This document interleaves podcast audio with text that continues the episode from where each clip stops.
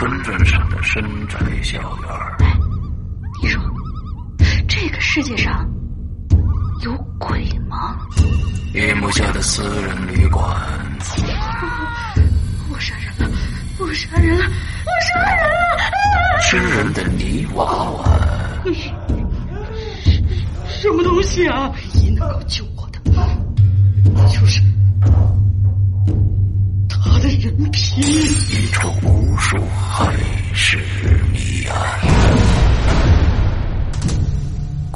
天为你带来蒋家小院作者清水衙门，由龙鳞播讲。二零一七年九月二十九日，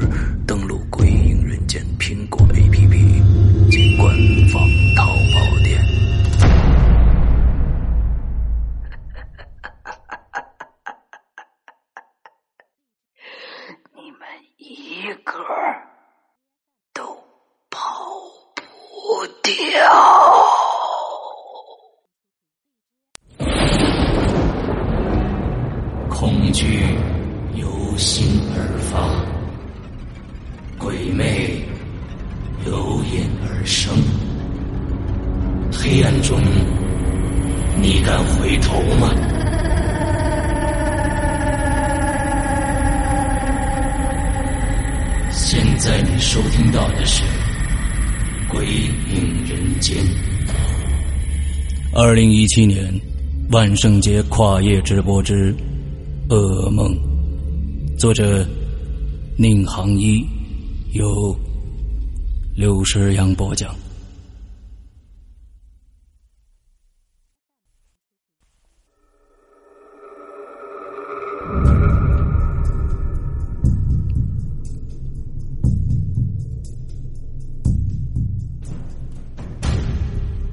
在汽车上，温言双眉紧皱啊。韩毅对自己的态度让他十分的恼火，再加上那可怕的预言噩梦，所有的感受突然呢，让温言对周玲产生了一种从来没有的恨意。几分钟后，温言做了一个决定，现在就去找周玲，当面把噩梦的事情问个清楚。他隐约记得周玲说还有更可怕的事情会发生的，他必须弄明白。只用了十分钟，温言就开车到了周玲家的楼下。这是市区比较偏僻的一段。就在温言考虑该把车停在什么地方的时候，他就发现呢，从周玲住的那栋楼里走出来一个提着皮包的女人。他定睛一看，正是周玲。很明显，他是要到一个安全的地方避难呢。温言看着周玲匆匆离去的背影，正打算打开车窗叫她呢，突然，一个念头闪过他的脑海了。温言的嘴角不自然的向上翘了一下，露出一个诡异的笑容。对呀，这样就简单了，杀了周玲，一举两得呀。一来让这个讨厌的、让自己提防的女人彻底消失在自己的生活当中；二来，韩毅就会相信自己说的都是真的了。只要周玲死了，就可以证明第四件事也应验了。那样他就没有理由再不相信接下来要发生的事了。这个想法让温言的脑子充血呀，但他知道，他没有太多考虑的时间。他看了看四周，这是一条僻静的小街，没有商店，也没有行人。接下来，温言心一横，开足马力就向周玲猛地撞过去了。在汽车离周玲只有两米远的距离的时候，周玲感觉到不对了，转过头来就看到了。车里的温言，但是已经迟了。可怜的周玲甚至还没来得及叫出声呢，就被撞出去五米以外。他趴在了地上，手脚以一种极度不协调的方式摊开，殷红色从他的身体旁边蔓延开来。他的眼睛是睁开着的，看向温言车的方向。温言盯着周玲的眼睛。傻在那儿了。毕竟杀人呢，而且是临时动意呀，他完全没有去想他杀死一个人以后场景是怎么样的。十几秒钟以后，他慌乱的挂了倒档，开离了现场。据他估计，没有人看到这起车祸。温年一口气开车回到家。在停车场检查了车头，谢天谢地呀，几乎看不到任何撞击的痕迹。他松了一口气，没时间停留了。他再次看表，已经是五点十分了。温年坐出租车赶到刚才的车祸现场，那条小街呀已经被救护车、警车和围观群众挤得水泄不通了。他知道，周玲的尸体已经被发现了。温言摸出手机，拨通丈夫的电话。接通电话以后，他装出震惊和悲痛的哭腔来：“哎呀，哎呀，你不敢相信发生了什么！我的天哪！你又怎么了？我刚才路过周玲家，我竟然发现他们家楼下满都是人，还有警车和救护车。我挤过去一看，天哪，是周玲，她死了！什么？你你说的是真的吗？你马上开车过来看看吧，警方现在正在处理现场呢。”韩毅沉默了几秒钟，行，你等我，我马上过来。十分钟以后，韩毅开着公司的车赶到了现场，他刚好目睹了警方将周玲的尸体抬上急救车的过程。我的天哪，这真的发生了？他他怎么死的呀？韩毅完全不敢相信看到的一切。也许是车祸吧，我不敢肯定啊。你刚才说他在梦中遇见了自己的死吗？是啊，这是他梦到的第四件事，也应验了。接下来，你你是说那场大地震，难道真的会发生吗？你还不相信吗？韩毅皱着眉头想了一会儿，大声的说道：“不行，咱们不能冒险，得马上接儿子去。”就是，就现在，你跟公司说了吗？我马上打电话请假。韩毅拿出手机向公司上层谎称急性肠胃炎发作了。走，咱们赶快去韩明的学校。韩毅看了一下表，已经快六点了。他大吼的说道：“嗨，周林梦的地震是几点钟啊？七点钟吧？啊，是，快到了。”接着，两个人赶紧跳上汽车，向儿子学校飞驰而去。那是一所建在市郊的学校，最快也得半个小时到。在连闯了三个红灯以后，韩毅夫妇赶到了儿子所在的学校。他俩在操场发现正在打球的韩明。韩明看到父母同时来了，惊讶的问：“爸妈，你们怎么了？”没时间解释了，快走！韩毅和温言生拉活拽的带着儿子。韩毅向学校的门卫胡乱编了个理由，将儿子塞上车，向郊外的空地驶去。韩明显然是被父母的这一举动吓坏了，他不停的问道：“哎，你们能不能告诉我这是怎么回事啊？”别说话，一会儿就知道了。接下来，车子在一片。空阔的空地上停下来，韩毅环顾四周，没有任何可倒塌的高大建筑，他松了口气，再次看了看表，现在已经是六点五十五分了。三个人就这样一句话不说的待在车里，仿佛在等待上天的审判一般。韩明在心里想啊，这是他这辈子最诡异的一天了。时间一分钟一秒钟的流逝着，终于七点到了。温言和韩毅的心几乎提到嗓子眼了，他们惊恐的观察着四周的变化。但五分钟过去了，依然是风平浪静。温言忍不住了，他现在开始怀疑了，自己是不是真的做了一件傻事儿，轻信了一个幼稚的预言，并且为这个预言还杀了人。他抓着韩毅的手臂问道：“难道，难道这并不会发生吗？韩毅正准备转过头来说什么呢，突然，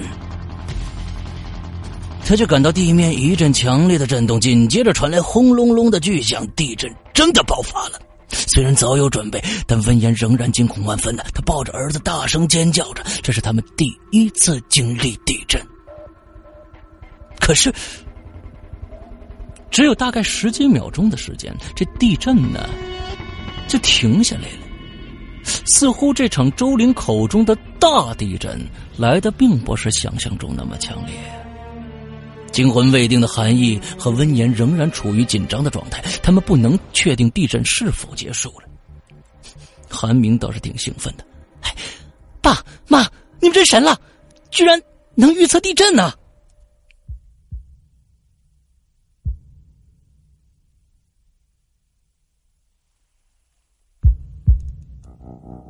半个小时以后，韩毅终于判断这地震已经完了。这最多只能算是一场中小型地震，并没有造成任何的灾难。韩毅叹了口气：“哎呀，看来周玲的预言虽然准确，但言过其实了，这是虚惊一场。”老公，周玲真的死了。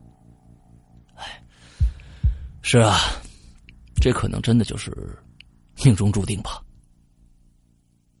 你不伤心吗？我伤心，我怎么会伤心呢？我跟他根本就不熟啊！温言一瞬间突然觉得身心俱疲。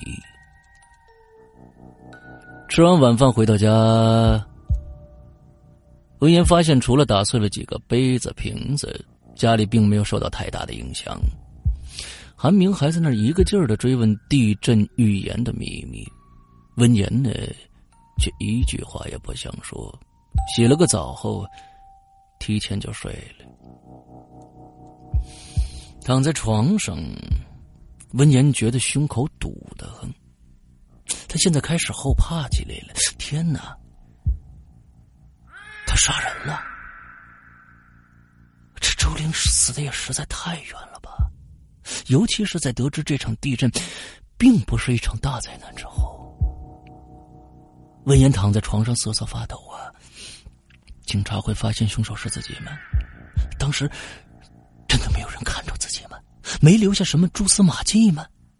温言为自己当时的冲动，现在是后悔不已。终于，他平静下来了，仔细想了想。警察是没有理由怀疑到自己的，对吧？周玲死之前和自己通过电话的事儿，除了自己的家人以外，应该没有人知道了。而且，就算警察查出来是他撞死了周玲，也可以解释为一场意外。没有谁能够拿出证据证明自己是故意杀人的，那个动机，没有任何人会知道。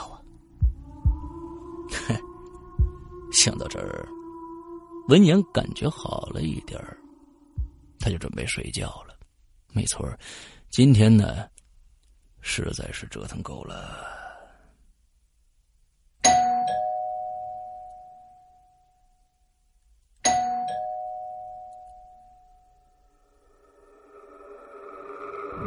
可就在这个时候，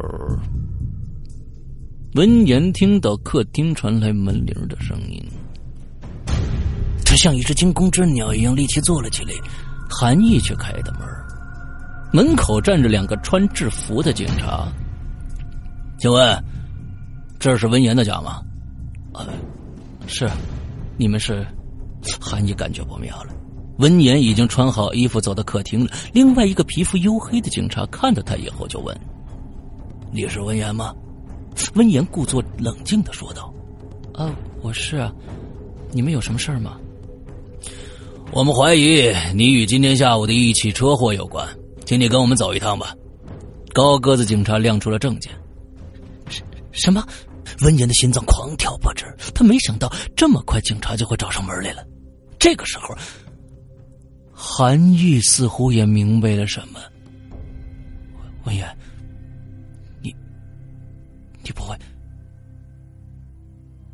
文言没有选择的余地，他被强制带到了公安局。在问询室里，高个子警察开门见山的说：“今天下午在西环路发生了一起车祸，死者是谁？你不会不知道吧？”文言强装镇定的点了点头：“啊，是我好朋友周玲。可是你们怎么会？你们怎么会怀疑是我开车撞了他呢？”文言差点把这句话说成：“你们怎么会知道是我开车撞了他的？”高个子警察没有理会他的问题，接着问：“你是怎么知道他出车祸的？”“哦，我从丈夫的公司出来以后，一个人街上闲逛，走到周玲家附近的时候，看到很多围观的人和车，我就挤进去了，我就认出他来了。”“你能看出他是被什么车撞死的吗？”“这个我不确定，但我能肯定的是，我当时没有开车。”高个子警察望向文言的眼光令他不寒而栗呀。我们接到报警是五点零五分，这个时候谁能证明你在那之前没有开车？呃，让我想想啊，也许行了，别装了啊！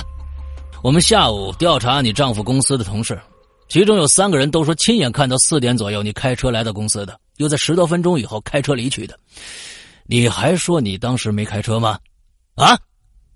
文言的头像是被什么东西猛击了一样，脑子里嗡嗡作响啊！你还不打算坦白交代吗？好，我我我承认，我我当时确实开车了，是是我撞了他，但我不是故意的呀！我本来打算到他家去找他的，但在路上看到他以后，我想开车过去叫他，没想到我一时。我就慌了，我踩成油门了。你知道我我并不是经常开车的，我的驾驶技术根本就不行啊。哎，你编的不错呀，我几乎都要相信了。啊，警官，你你没有理由相信我说的不是实话呀？你能证明我是故意要撞他吗？我 当然能，我就知道你会这么说。接着，高个子警察从旁边的一个文件包里拿出一个褐色的小本子来，递给文言：“你看看这个。”文言接过这个本子，这是一种很普通记事本。他翻开前几页，一眼呢就认出这是周玲的笔记来了。这个本子呢，并没有写上几页。多数了是一些备忘的事情。温言翻了几篇以后，发现有一页是这么写的：昨天晚上，我做了一个噩梦，梦中发生的事情居然在今天全部一一再现了。首先是张元，也就是我的丈夫，被配到广州开会，然后是温言在下午两点打过来电话。这些都和梦中是一模一样。我还梦到一场大地震和我自己死了。天哪，这些都会发生吗？文言打来电话以后，我把这些事儿告诉了他，他安慰了我，我感觉好多了。但是挂了电话以后，我仍然感到很不安，总感到有什么事情要发生。我就躺在床上啊，反复回想梦中的内容。我想，我到底是怎么死的？终于，我想到了一些细节。虽然我不记得是怎么死的了，我却能回忆起死之前我看到了最后的一个人。奇怪的是，这个人就是文言。天哪，怎么可能是他呢？现在我清楚的记得，我在梦中看到温言的脸以后啊，我就躺在地上了，嘴角渗出血。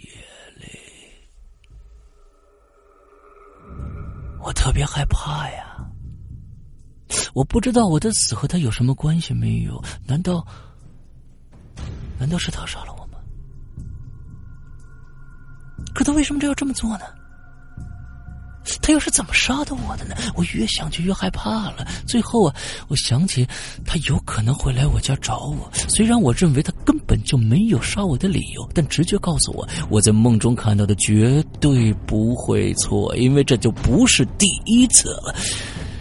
终于，我决定离开家，以免温言来找我。也为了逃避这场大地震，我必须到一个安全的地方去。接下来，文字就断了。文言看完了，他呆滞的坐在那儿，没有说话。哼 你没有想到吧？周玲预感到你会杀了他，就写在记事本上了。我们在检查他的遗物的时候，发现这本子的。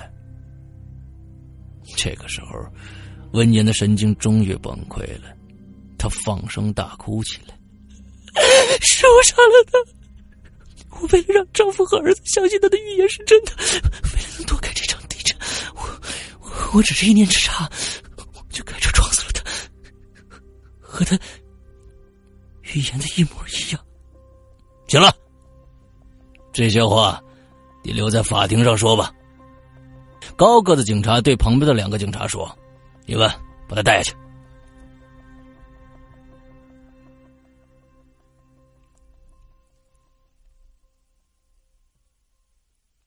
文年被带走以后，一直坐在高个子警察身边的黑皮肤警察说道：“头儿，这个案子真是破的太漂亮了。其实那个日记本里写的东西啊，是不能当做呈堂证供的，但他却自己承认了。在我们破获的所有案件里，这是最诡异的一个案子了。哎，我们办了几十年案子，也没碰到这么匪夷所思的事儿啊！这个世界上，难道……”真的有梦境预言这种怪事儿吗？可这个时候，警察看到高个子警察没说话，他的身子似乎在瑟瑟发抖。头儿，你怎么了？不舒服吗？高个子警察慢慢抬起头来，他的眼神中充满了恐惧。都应验了，一切都应验了。你说什么呢？高个子警察从衣服口袋里摸出一张纸来，递给他的助手。其实，刚才那个女人看的，并不是最后一页，这张才是。黑皮肤警察疑惑的接过那张记事本撕下来的纸，上面是这样写的。我梦中所有看到的事情，有一件没有跟温言讲，是因为我觉得实在是太奇怪了。为什么我会梦到他被警察抓住呢？然后关押了起来呢？这和我在梦中看到他的脸有什么关系吗？但更可怕的是，他被抓了没多久。那场大地震才真正爆发了。七点钟那场地震只是一个开始，在今天晚上，真正的大灾难才会降临，整个城市都会毁灭。所以，我必须马上离开。黑皮肤警察看完这些，望向上司：“头，这都是真的吗？难道一切还没结束吗？”高个子警官颤抖着说道：“接下来，咱们该怎么办呢？”两个警察不约而同的望向窗外，窗外此时一片平静。紧接着，天边一道闪光亮起，大地开始摇晃。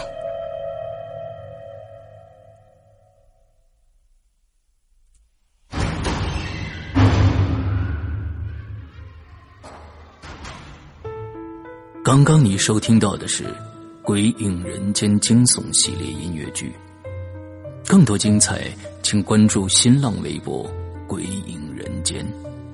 苹果手机用户请搜索 App Store 关键词“鬼影人间”，即可免费下载精彩 APP。夜深人静，恐惧来袭。你准备好了吗？